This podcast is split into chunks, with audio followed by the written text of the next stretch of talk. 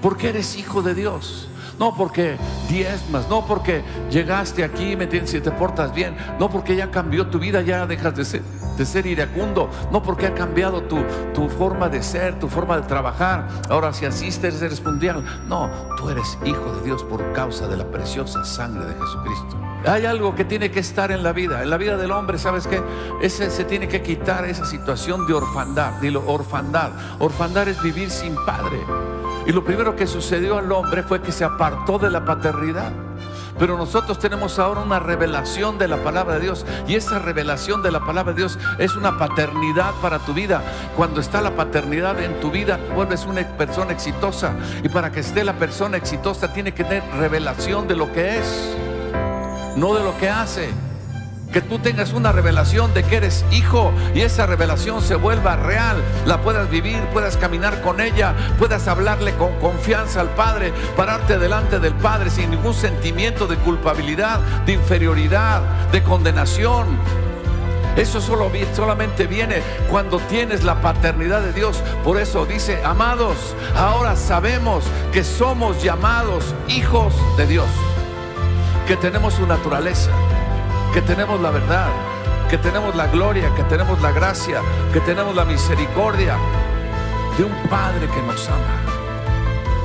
Pero sabes que cuando tú tienes la revelación de que eres hijo, ¿quién Y si hijo, y si hijo, heredero, heredero de Dios y heredero con Cristo. Imagínate eso. ¿Sabes que cuál derrota, cuál fracaso? Si Dios es por nosotros, ¿quién contra nosotros? El que no escatimone a su propio Hijo, sino que lo entregó también con todos nosotros. ¿Cómo no nos dará también con Él todas las cosas? Todas las cosas. ¿Qué necesitas? ¿Qué necesitas? Una revelación. No necesitas dinero, no necesitas, ¿sabes qué? Una revelación. ¿Una qué? De que eres hijo. Oh, gloria a Dios. Gloria a Dios por los padres que tienen hoy la revelación de que son hijos de Dios. Honramos en este día al padre fundador de esta casa, al pastor Gabriel Acero, que ya está con el Señor. Y le damos gracias a Dios por el legado que nos dejó a través de nuestra pastora, de su familia, Honramos al hermano Wayne Myers, padre espiritual de esta casa. Hermano Wayne, si nos está viendo ahí, lo honramos. Gracias por ser padre espiritual, no solo de esta casa, sino de muchas casas, de muchas iglesias. Te damos a ti la honra, Padre, en el nombre de Jesús, en el nombre de Jesús. Comentando ahí en el desayuno, me acordé que hoy en esta semana, bueno, en esta semana las maestras en las escuelas, algunas, les preguntaban a los alumnos que les dijeran algo respecto a sus papás. Y le dijeron a Pepito, Pepito, ¿tú qué nos dices de tu papá? Pues mi papá dice que es mejor dar que recibir. Ay, qué bien, Pepito. ¿Y qué es tu papá? Boxeador. y nosotros tenemos al Dios más que vencedor, al más que vencedor. Quisiera que me acompañes a ahorrar a nuestro Padre del Cielo, recordando algunos de sus atributos de lo que Él es. Él es el Todopoderoso. En Job 9, 8 al 10 dice, Él solo extendió los cielos y anda sobre las olas del mar. Él hizo la osa, el orión y las pléyades y los lugares secretos del sur. Él hace grandes cosas. Él es el Padre de las luces. Si tú tienes hoy algo bueno en tu vida, dice Santiago 1.17, que toda buena dádiva y todo don perfecto desciende de lo alto del Padre de las luces, en el cual no hay mudanza ni sombra de variación. Él es el creador de las estrellas. Él fue el que dijo, sea la luz y fue la luz. Y es el que ha iluminado tu entendimiento y el mío para entender quién es Él y que Él nos ama incondicionalmente a ti y a mí. También Él es el Rey de Reyes y el Señor de Señores. Primera de Timoteo 6:15 dice, a su tiempo mostrará el bienaventurado y solo soberano, Rey de Reyes, Señor de Señores, el único que tiene inmortalidad, que habita en luz inaccesible, a quien ninguno de los hombres ha visto ni puede ver pero a Él sea la honra y el imperio sempiterno. Daniel nos ofrece en su libro una serie de definiciones de lo que es nuestro Dios. En Daniel 2, Daniel habló y dijo, sea bendito el nombre de Dios de siglos en siglos, porque suyos son el poder y la sabiduría. Él muda los tiempos y las edades, quita reyes y pone reyes. Da sabiduría a los sabios y ciencia a los entendidos. Él revela lo profundo y lo escondido. Conoce lo que está en tinieblas y con él mora la luz. Y en Daniel 5:21 dice, el altísimo Dios tiene dominio sobre el reino de los hombres y que pone sobre él al que le place. Oí a un predicador decir, hoy los ciudadanos de este mundo necesitan más padres y menos gobernantes. Si el liderazgo de este mundo fuese el liderazgo de un padre como Dios es padre, el mundo sería un mundo diferente. Él tiene muchas cualidades y atributos y me gustaría que con asombro pudieras escuchar atentamente quién es nuestro Dios y jamás vuelvas a decirle Diosito, porque muchos le dicen mi Diosito. No, cuando tu Dios es grande, tus problemas se hacen chiquitos. Tus problemas desaparecen con la revelación de nuestro Dios maravilloso. Dios grande, digno de ser temido, que guarda el pacto y la misericordia con los que le aman y guardan sus mandamientos. Él es bueno, Él es perdonador, es nuestro redentor. Dios trino, es el Espíritu. Dios nos habla a través de su Espíritu Santo y de su palabra. Él es el autoexistente, el infinito, el eterno, el inmutable, el omnisciente, el omnipresente, el omnipotente, el santo de santos, el perfecto, el misericordioso y verdadero, el justo, fiel, bondadoso, bueno y bienhechor para con todos los que le buscan paciente y clemente, lento para la ira, grande en misericordia, Dios de verdad. Amén. Solo hay un Dios. Solo hay un Dios, el Padre y un Señor Jesucristo.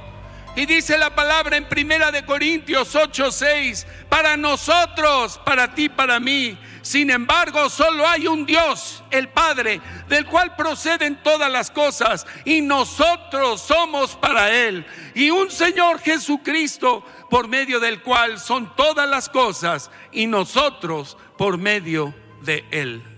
Él es el Padre de todos, un Dios y Padre de todos, que es sobre todos y por todos y en todos.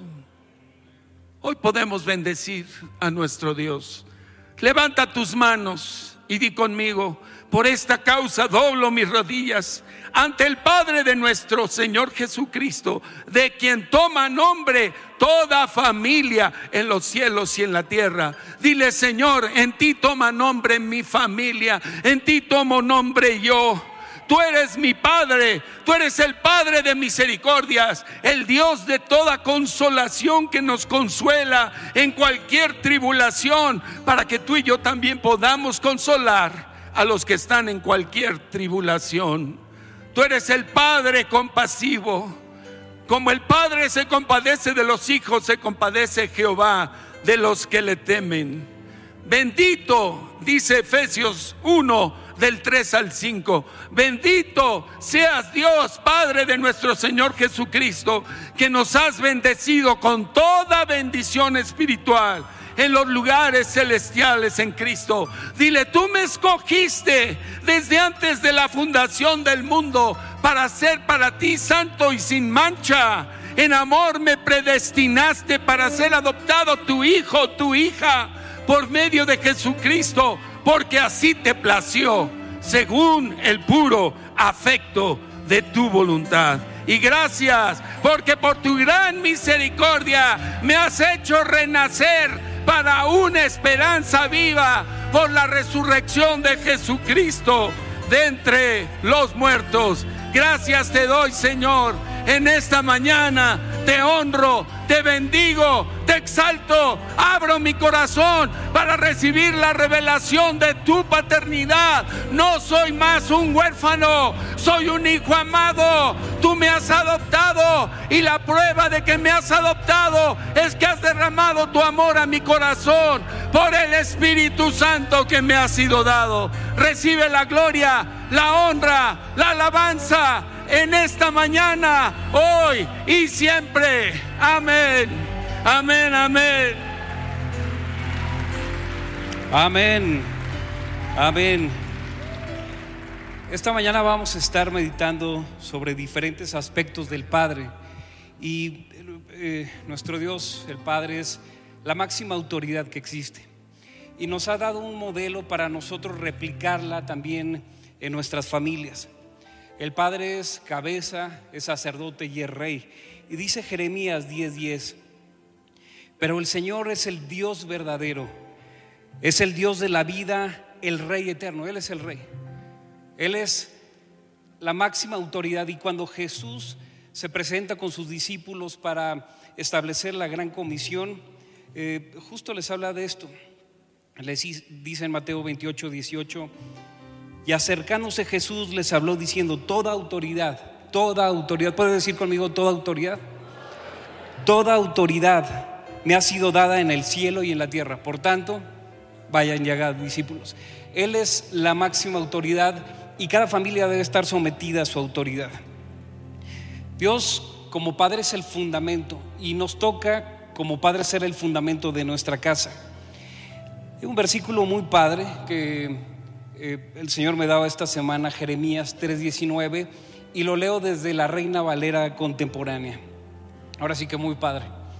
Yo me preguntaba, ¿cómo podré contarlos como hijos míos y darles esta tierra deseable, la heredad más rica de las naciones?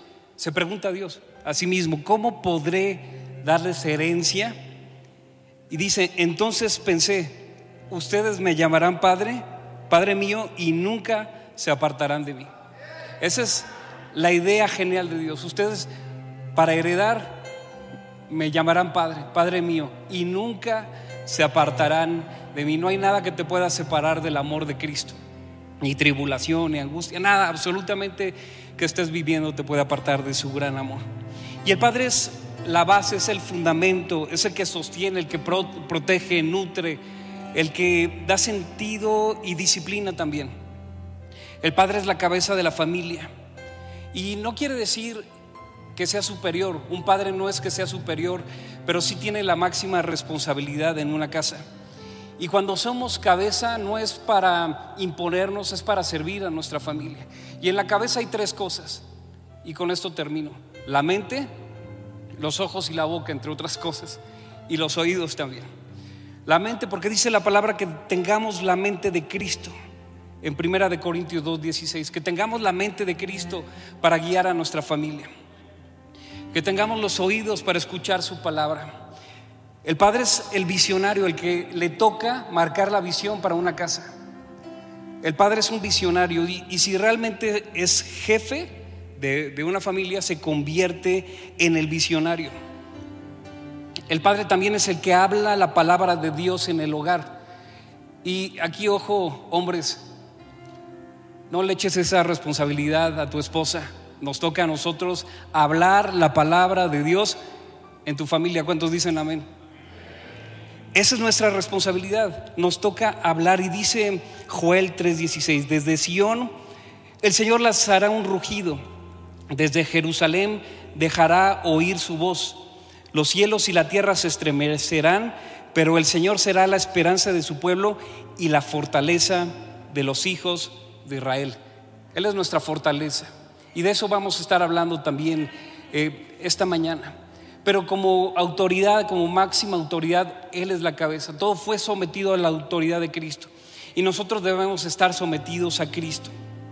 Debemos establecer la visión para nuestra casa, debemos hablar la palabra de Dios en nuestra familia. A nosotros nos toca enseñar la escritura. Que lo repitamos a nuestros hijos y a los hijos de nuestros hijos, no a otros y nos toca em, tener la mente de Cristo y sacarle el potencial a cada uno de los miembros de nuestra familia. ¿Cuántos están de acuerdo con esto? Tenemos una gran responsabilidad, pero también un gran privilegio. Y cierro con este último versículo, Proverbios 27. Dios bendice a los hijos del hombre honrado cuando ellos siguen su ejemplo. Dios va a bendecir a tus hijos cuando sigan tu ejemplo, cuando seas ejemplo. Así que hay mucho por hacer. Tenemos una responsabilidad enorme y un privilegio. Yo quiero orar antes de dejarle al doctor Alejandro Rodríguez la palabra. Padre, gracias porque tú nos has modelado el camino, que podamos ser cabeza como lo Cristo es de la iglesia, que podamos ser responsables de nuestra familia, que podamos inculcar a nuestros hijos en tus caminos y a nuestros nietos, como así dice la Escritura, repetirles tus mandamientos y sobre todo llevarlos y conectarlos a tu corazón. Gracias porque tú habías de prometer que los Tú prometiste que en los últimos tiempos harías conectar el corazón de los hijos a los padres y el de los padres a los hijos. Gracias por este tiempo del derramado de tu espíritu, porque esto es una realidad en el nombre de Jesús. Amén. Amén, amén. Gracias, Luis. Familia, yo te quiero recordar esta mañana, bueno, ya esta tarde, la definición más corta que, que puede existir, que viene en la palabra de Dios. La definición más corta es Dios es amor. Amén. Dios es amor. Y sabes, eh, quiero recordarte que eh, este principio tiene que ser uno de nuestros fundamentos. Tiene que ser el fundamento de nuestra vida cristiana todos los días de nuestra vida.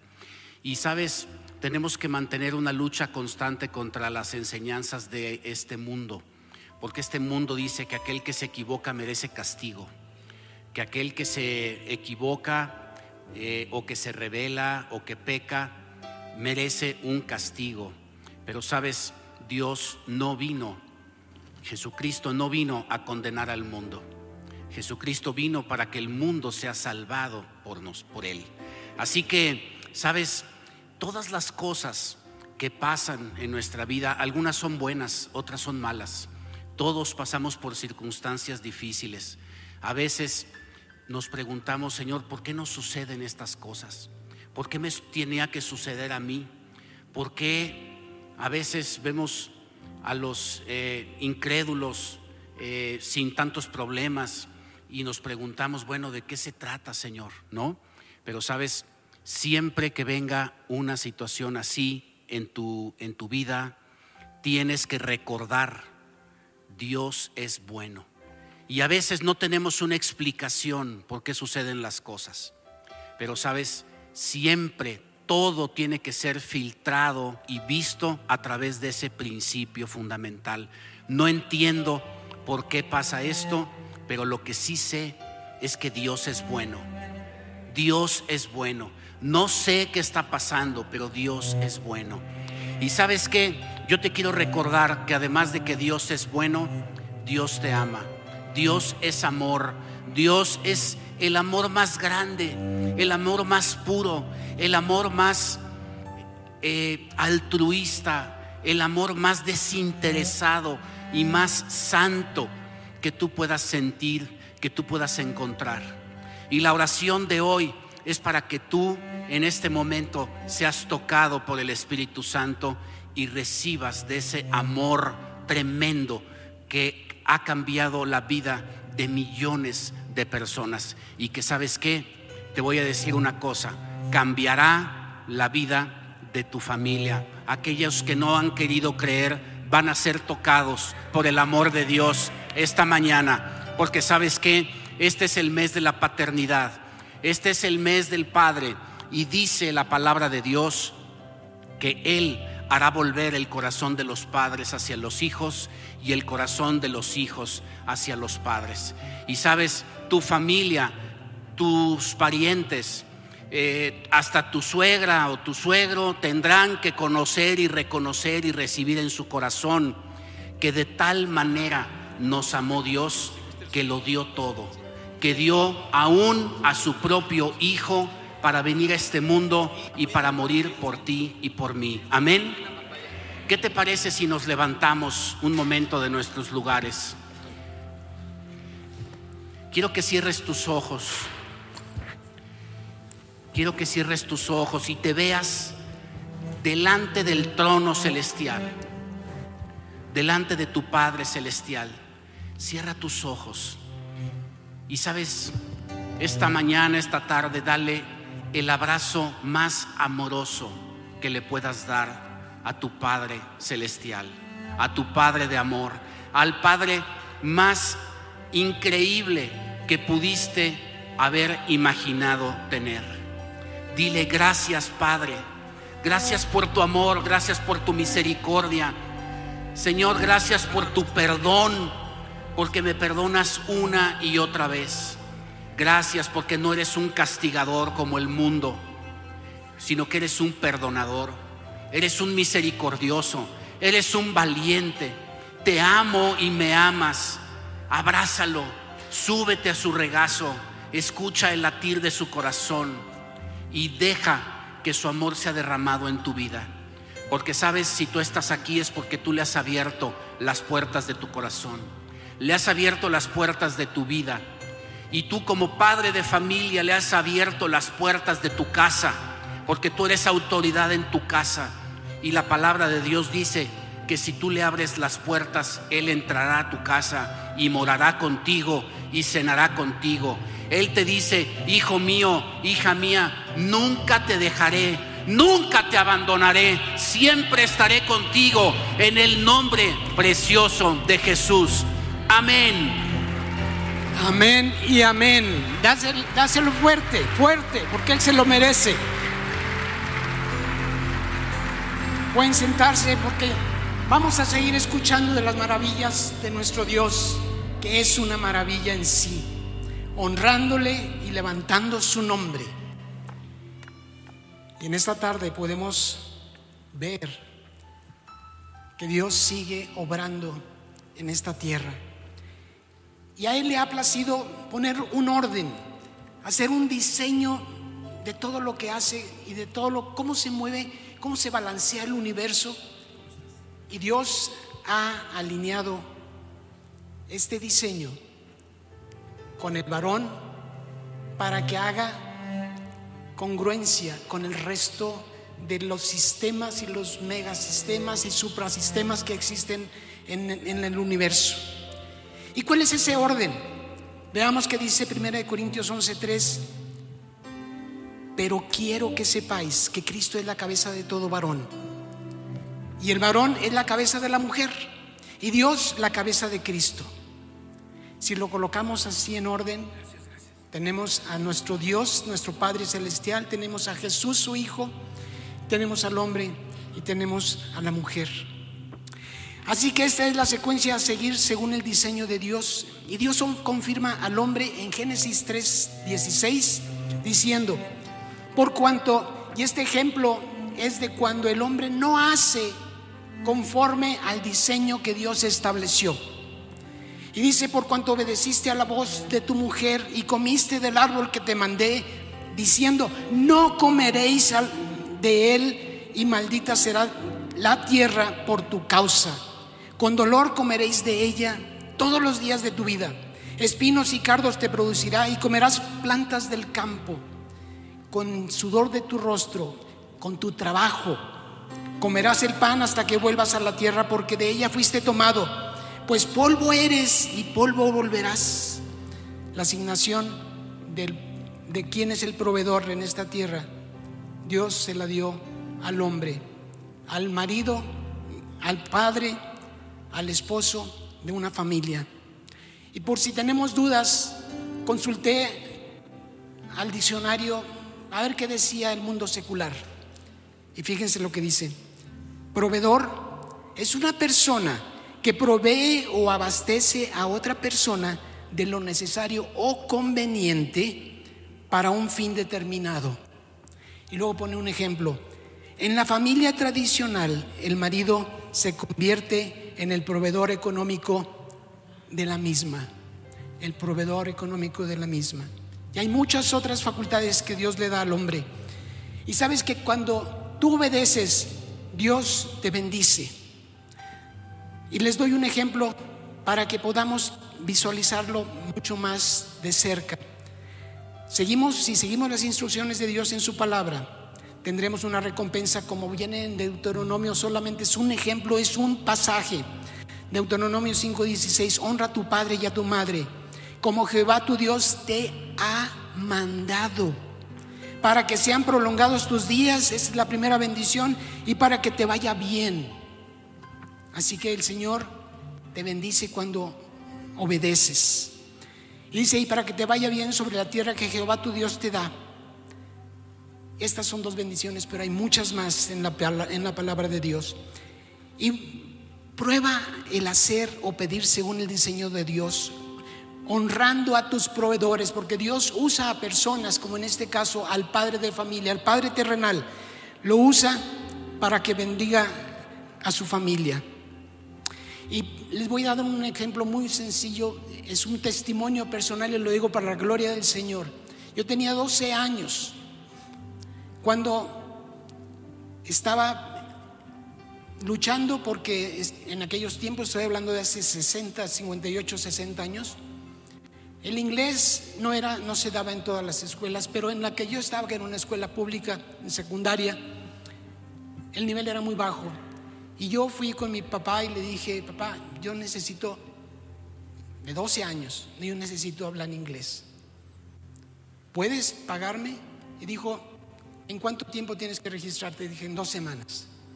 Bueno, el, el último día para el registro me dio mi dinero, me registré y terminé. Y cuando yo estaba a cuatro años, a seis años de haber terminado el inglés, me llamaron para ofrecerme un trabajo que se requería inglés.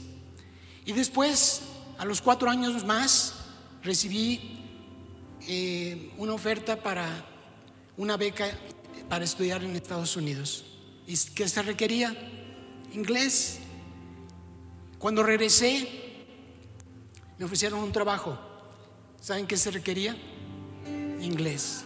Jóvenes, tomen nota. Y yo lo que hice fue honrar, así como dice aquí, al proveedor. Honrar al que me dio la oportunidad. Y pude conseguir llegar aquí, a CBL, porque si no hubiera tomado esa decisión de 12 años, una eh, inocente decisión, tal vez yo no estaría aquí.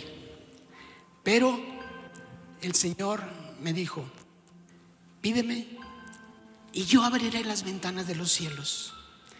Y a través de Jesucristo, del nombre que está sobre todo nombre, yo voy a hacer llegar los recursos y las respuestas a tu Padre terrenal, que es tu Padre. Solamente confía en mí. Así que yo te digo, confía en el Señor y sigue su diseño. Porque cuando haces lo que Dios quiere, estás alineando tu voluntad con la de Él. Así que en el nombre de Jesús, dale gracias y busca cómo tomar decisiones con la palabra de Dios. Dáselo fuerte. Gloria a ti, Señor. En el nombre de Jesús. Amén. Amén, amén, amén. Sabes, uno de los atributos que Dios pone en los varones es ser protector.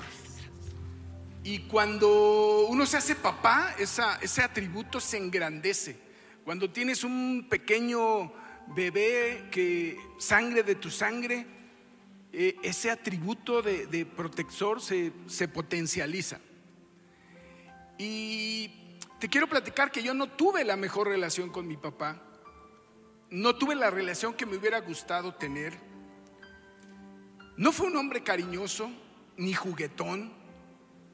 Se esforzó mucho por proveernos y por hacernos sentir seguros. Eran los papás de antes.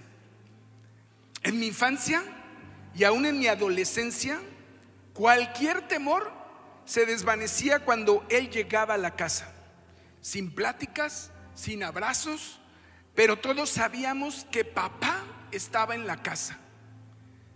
Y sabes, probablemente tú tampoco tuviste el mejor papá. el modelo de papá que todos quisiéramos. Y entiendo y supongo y espero que tú ya hayas perdonado cualquier falta que eso, eso haya traído a tu vida. Pero ahora tenemos el modelo del Padre, del Padre Celestial, ese que borra todas las iniquidades, todos los errores que pudieron haber tenido nuestros papás. En su defensa te puedo decir pues que también los abuelos no fueron los mejores papás. Y ahí veníamos con esa cadena hasta que llegamos a Cristo. Y a través de Cristo tomamos la naturaleza de hijos.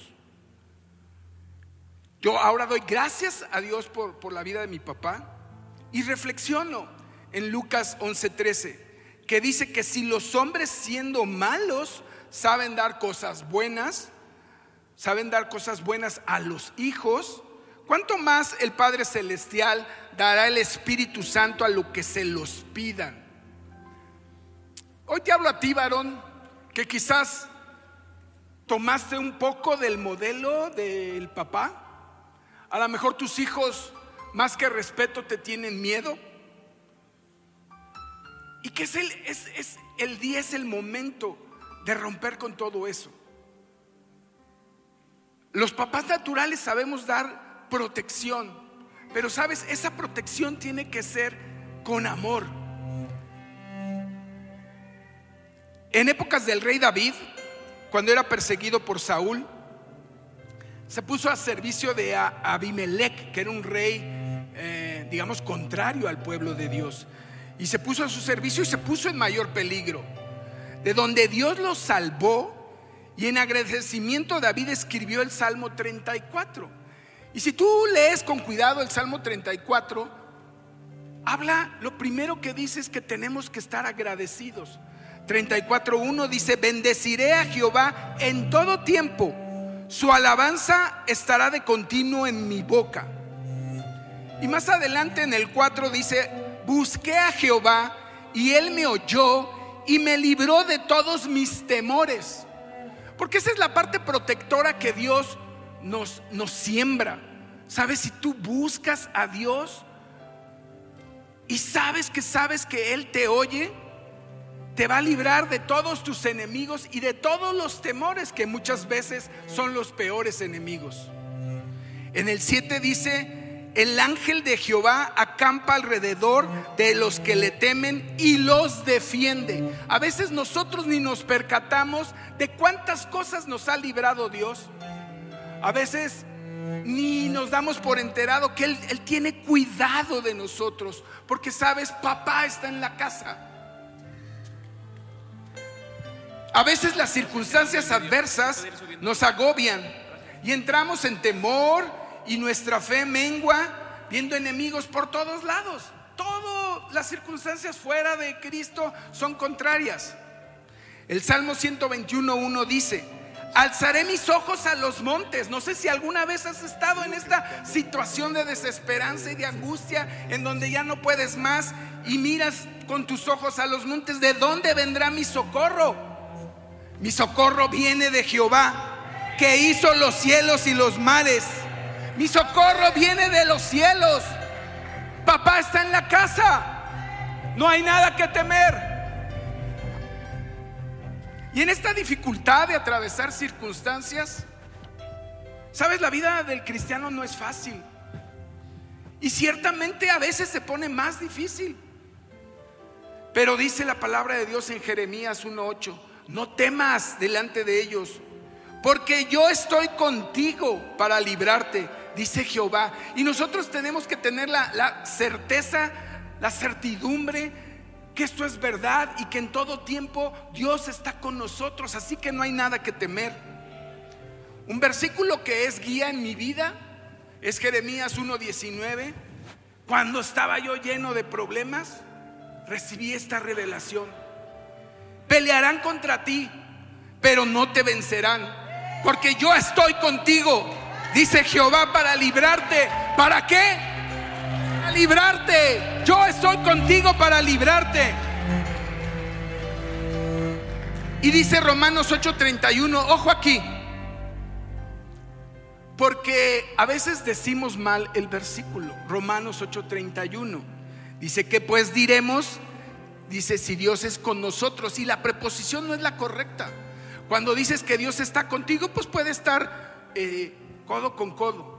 Pero la verdadera proposición es si Dios es por nosotros. Quiere decir que Dios se pone en la brecha y saca el pecho por ti. Cuando tienes un enemigo, cuando tienes un problema, Dios es por nosotros. Y si Dios es por nosotros, ¿quién contra nosotros? Así que esto tiene que ser una verdad en la vida, que si Dios es por nosotros, nada ni nadie podrá arrebatarnos ninguna bendición. Así que somos en esto más que vencedores, más que vencedores. Te bendigo, te bendigo, gloria a Dios. Wow, qué tremendo. Somos más que vencedores en Cristo Jesús. Y vaya que hemos disfrutado eh, todos esos aspectos maravillosos que la Escritura nos enseña, que es un Padre. Y tenemos un Dios maravilloso, que es nuestro Padre Celestial. Pero saben una cosa, Él es perfecto. Él no se equivoca, Él todo lo que hace tiene un propósito y, y lo que dice y hace siempre va con una intención. Pero tú y yo, y todos los que somos parte de este auditorio, nadie somos perfectos hay que entenderlo. Como padres nadie somos perfectos, pero sí somos perfectibles. Es decir, estamos en el camino de podernos hacer perfecto. Tenemos un ejemplo maravilloso en los cielos, que en la escritura nos dice en Colosenses que pongamos los ojos, los ojos en las cosas de arriba donde está Cristo. Y ahí es donde tenemos que apuntar y creer, porque de ahí viene mi socorro, de ahí viene mi refugio para todo lo que necesito. Y sabes, entonces yo te quiero hablar de algo tremendo. Una de tantas funciones que nosotros como, como padres, como varones tenemos, y la escritura nos enseña algo maravilloso, la escritura habla de, de Jesús, de tantas cosas preciosas que Él tiene como camino, verdad y vida, pero también dice que Él es el príncipe de los pastores. ¿Me explico? Y tú y yo, varón, somos pastores.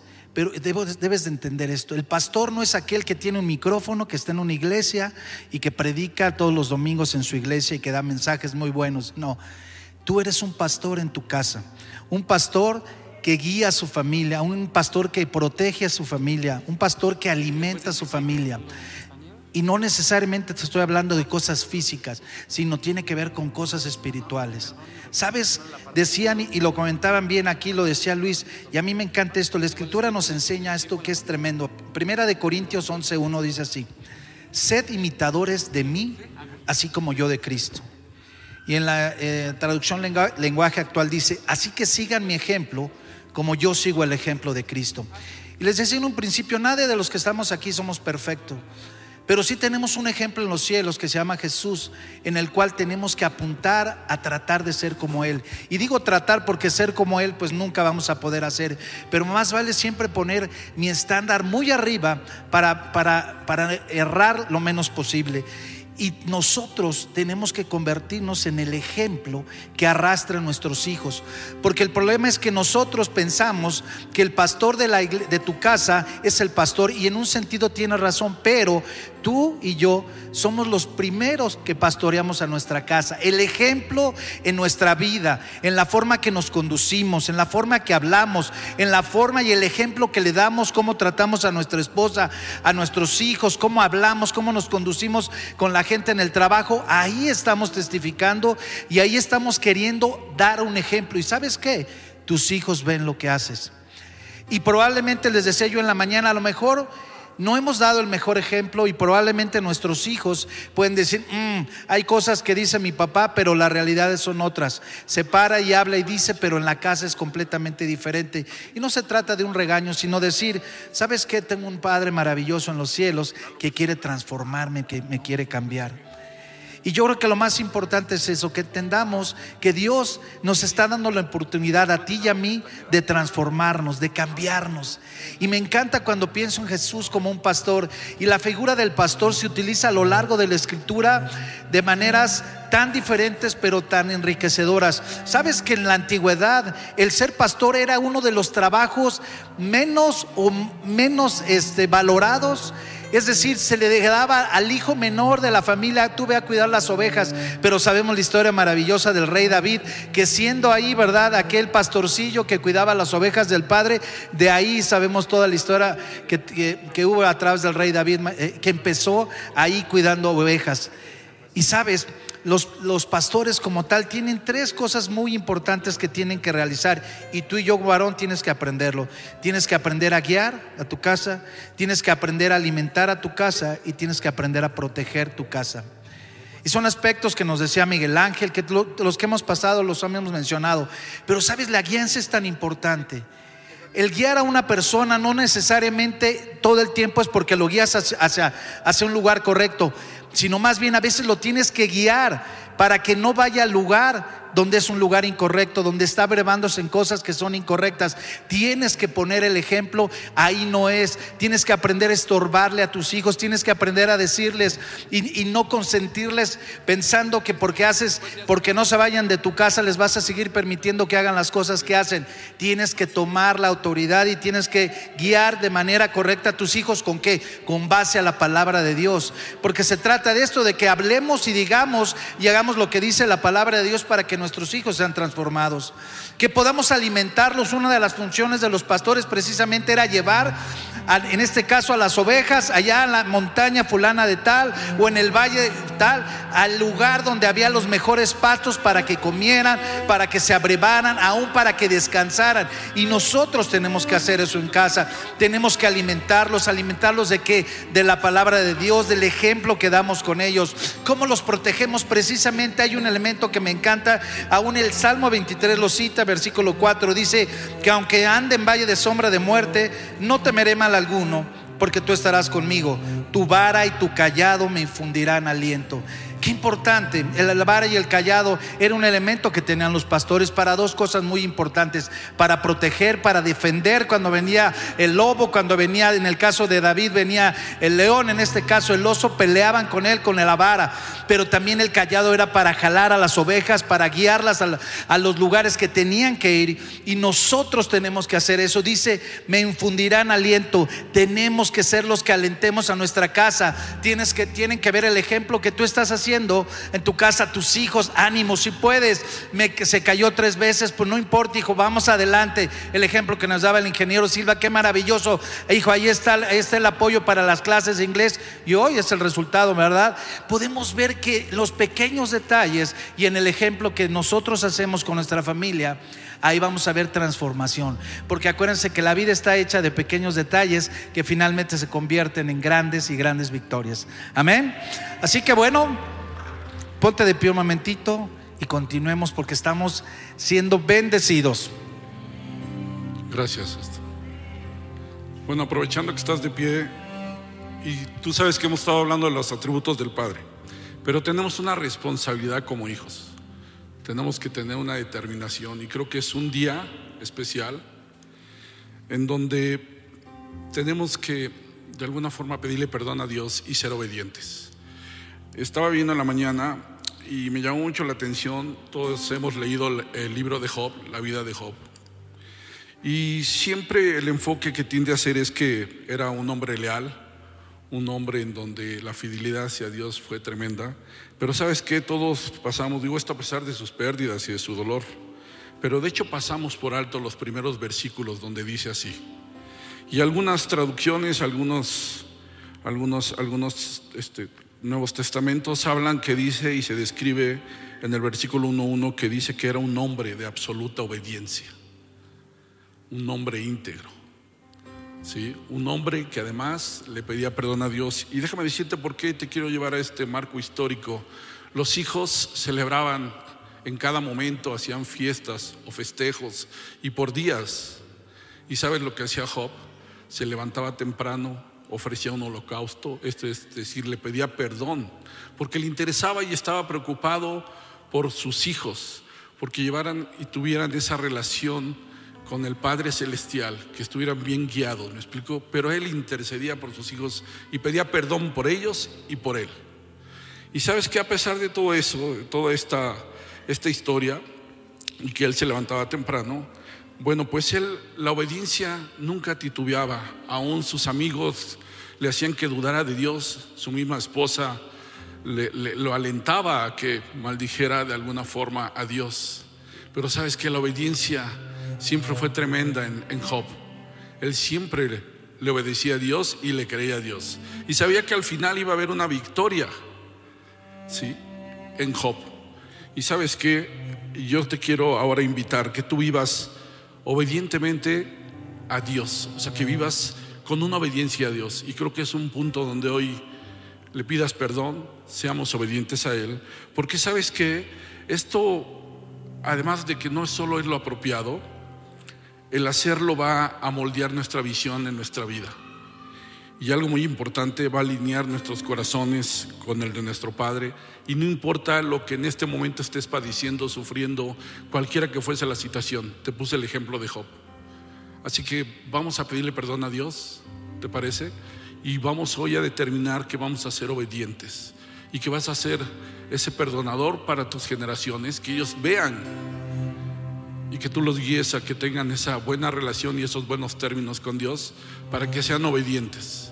Así que Padre, cierra tus ojos, ponte a cuentas con Él, tú sabes de qué pie cojeas, Él lo sabe, Él conoce los corazones de cada uno y no porque yo esté parado también es lo mismo.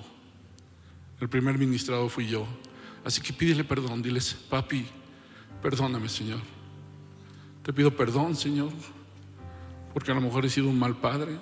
Te pido perdón porque he sido un mal hijo, contigo principalmente. Te pido perdón por no guiar a mis hijos, a mis generaciones, a no llevarlo a buenos términos contigo, a esa guianza. Hoy te pido perdón. Dile, papi, te pido perdón, porque sabes que Dios te perdona. Tú lo has escuchado, lo que es Dios. Dios es amor, es misericordioso. Y no te sientas condenado. Hoy estás siendo libre. Porque sabes que el mejor también ejemplo que tenemos es Jesús.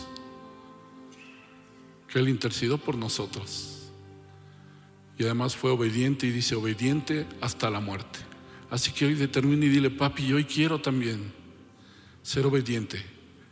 Hoy determino, Señor, a ser obediente en cada momento, Padre. Posiblemente me cuesta mi trabajo como a Job, Señor, levantarme cada mañana temprano, Señor. Empiezo por ahí, Padre.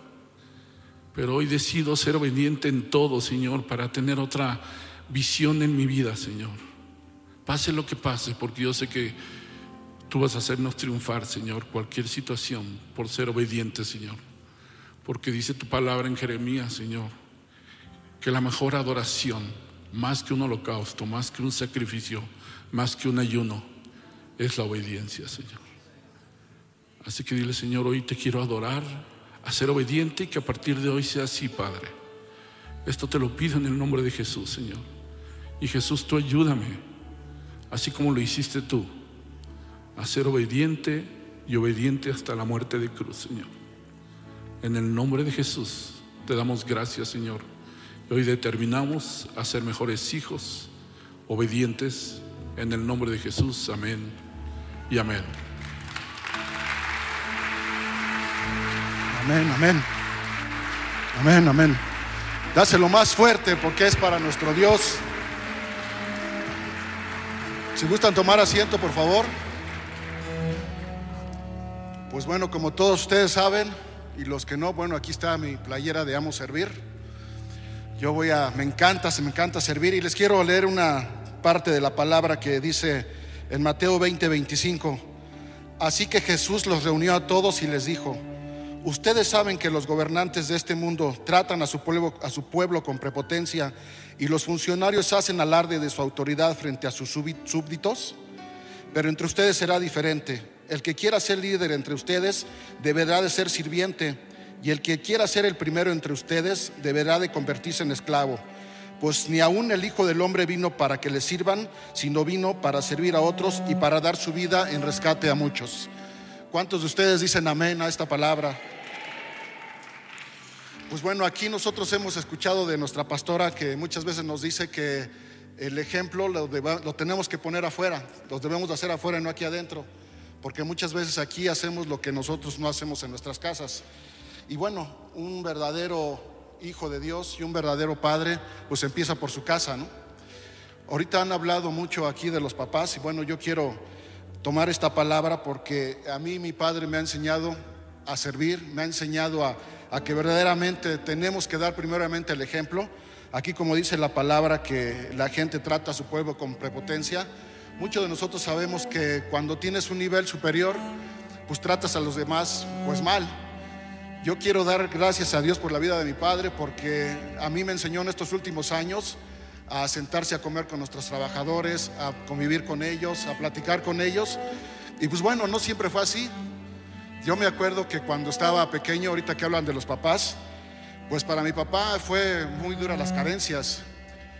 Quisiera comentarles, y lo digo con todo respeto, no sé si me está escuchando ahorita mi padre, pero él contar de llevar este, la, el pan a la mesa de nuestra casa, él vivía en un barrio bajo, no sé si ustedes conozcan la colonia Bondojito, donde todo era pues un ambiente fuerte, ¿no? Y como no había trabajo, yo me acuerdo perfectamente que él para podernos llevar de comer a la casa tenía que juntarse con sus amigos al final y, ponerse a jugar baraja para poder llevarnos pala a nuestra boca, ¿no? Y es algo que verdaderamente yo le doy gracias a Dios por él. Yo sé que ahorita él ya está en el Señor, ya tiene otra manera de pensar, pero a sus posibilidades él hacía las cosas para darnos de comer. Y es algo que verdaderamente lo valoro, lo estimo, le doy gracias a Dios por su vida y verdaderamente pues lo bendigo. Ahorita nosotros en el Señor tenemos que hacer las cosas que, que a Él le agradan, ¿no? A mí me gustaría que cerraran un poquito los ojos y que vieran todo lo que ha hecho el Señor por nosotros, porque como dije al principio, Él vino para ser servido, de, perdón, vino para servir, no para ser servido, porque Él pudo haber hecho muchas cosas, pero me gustaría que cerraran un poquito sus ojos y reflexionaran en estas palabras. Nuestro Señor Jesús creció en la presencia de Dios como un tierno brote verde, como raíz en tierra seca. No había nada hermoso ni majestuoso en su aspecto, nada que lo atrajéramos- los atrajeran hacia Él. Fue despreciado y rechazado, hombre de dolores, conocedor, conocedor del dolor más profundo. ¿Se pueden imaginar ustedes todo lo que pasó el Señor en la cruz? ¿Se pueden imaginar? Yo quiero que reflexionen cómo le enterraron una lanza en su costado, cómo le pusieron una corona de espinas, cómo lo golpearon, lo escupieron, lo rechazaron. Y él pudo evitar todo eso, pero no lo hizo por amor a nosotros. Él dice que él dio su vida por amor a nosotros y dio todo de él, servicio, vida y todo por amor a nosotros. Dice, sin embargo, fueron nuestras rebeliones las que él cargó, fueron nuestros dolores los que lo agobiaron y pensamos, pensamos que era dificultad de él y que era un castigo de Dios por él, un castigo por sus propios pecados. Pero él fue traspasado por nuestras rebeliones y aplastado por nuestros pecados.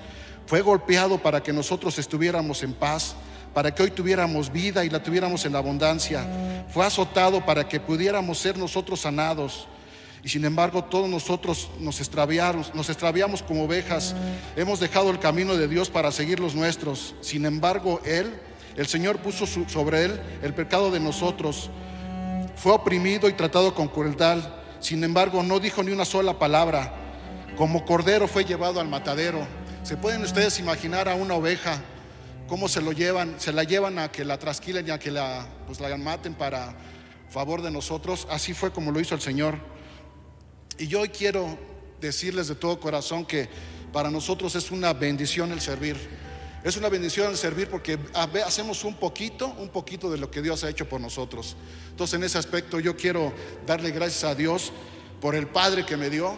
De verdad, eh, ahorita mi papá está pasado por circunstancias que yo los exhorto a ustedes como hijos, que cuando los padres necesiten, nosotros los apoyemos. Me dice mi papá ahorita en dificultades que tiene, hijo, te estoy dando mucha lata me siento un poco inútil, pero para eso estamos nosotros los hijos, ¿no? Para servirle a los padres. Algún día a nosotros también nos van a servir. Entonces yo los exhorto a que sirvamos a los padres, a que sirvamos al Señor con todo nuestro corazón. Muchas gracias. Dios los bendiga. Amén. Bueno, vamos a levantar, vamos a levantarnos todos, iglesia, y creo que es tiempo de honrar a nuestro Padre eterno, de darle gracias a Jesús, quien abrió el camino para que nosotros pudiéramos llegar al Padre. ¿Sabes? Tres puntos que quiero dejar en tu corazón. Como bien dijo el pastor en el video, se trata de revelación. Efesios 1, 17 dice que para que el Dios de nuestro Señor está orando, Pablo, y dice, para que el Dios de nuestro Señor Jesucristo, el Padre de gloria, os dé espíritu de sabiduría y de revelación. La paternidad de Dios se trata de revelación. La paternidad de Dios se trata de naturaleza. Sabes, yo quiero hablar también, dejar esto en tu corazón. Hombres y mujeres de Centro de Vida Lomas. ¿Sabes? Será una iglesia o es una iglesia de padres y de hijos. Centro de Vida Lomas no más una iglesia o una familia de huérfanos. Es una familia a donde estaremos modelando el amor del Padre y aprendiendo a ser hijos. ¿Sabe? Segunda de Corintios 1:3 nos habla como el Padre de toda consolación. ¿Y cuántos de nosotros el día de hoy Hemos pasado por pérdidas, hemos pasado por tragedias, hemos pasado por tribulaciones, pero la palabra el, día de hoy nos dice, bendito sea el Dios y Padre de nuestro Señor Jesucristo, Padre de misericordias y Dios de toda consolación, el cual nos consuela en todas nuestras tribulaciones. Y sabes, hoy vamos a levantar nuestros brazos, tú que estás allá aunque no seas padre, hoy eres madre, eres hijo, eres hija. ¿Sabes si necesitas esa consolación en tu corazón? Si necesita consuelo tu vida causado por heridas, causada por situaciones, adversidades, el Padre está hoy aquí en la casa. El Padre quiere consolarte, el Padre quiere abrazarte. Dice que el Padre es fuente, el Padre es origen. Así es que nada de lo que hacemos aquí sería posible si Él no fuera la fuente de nuestra paternidad, el origen de donde nosotros venimos. Sabes, el mundo el día de hoy está atacando el diseño de Dios, la paternidad de Dios, quitando esa paternidad y diciéndonos que no hay padre, que todos somos iguales. Pero sabes que tú y yo como iglesia tenemos que demostrar, tenemos que ser ese ejemplo al tener esas experiencias con el Padre, al tener esas experiencias, al ser consolados, al tener esa revelación de la palabra acerca de su paternidad en nuestra vida. Así es que el día de hoy vamos a adorar al Padre a través del Hijo, agradecerle a Jesús por mostrarnos el camino, por darnos ese espíritu de hijos a cada uno de nosotros. Así es que se trata de, se trata de revelación, se trata de consolación y se trata de naturaleza. No es un título el ser hijos e hijas, es naturaleza, es ADN. Dice la palabra en 2 de Corintios 6, 18, y seré para vosotros por padre y vosotros me seréis por hijos e hijas, dice el Todopoderoso. Así es que no tenemos un padre que no pueda darnos y hacernos, defendernos, protegernos, proveernos, amarnos, porque dice que es todopoderoso. Así es que el día de hoy vamos a adorar al Padre Eterno, vamos a darle gracias a nuestro Dios y hacer una casa de padres, de madres, de hijos y de hijas. Amén. De los brazos de papá Vamos, vamos, vamos, iglesia. Quiero ir de los brazos de papá, de los brazos de papá, de los brazos de papá. Yo no me quiero ir de los brazos de papá.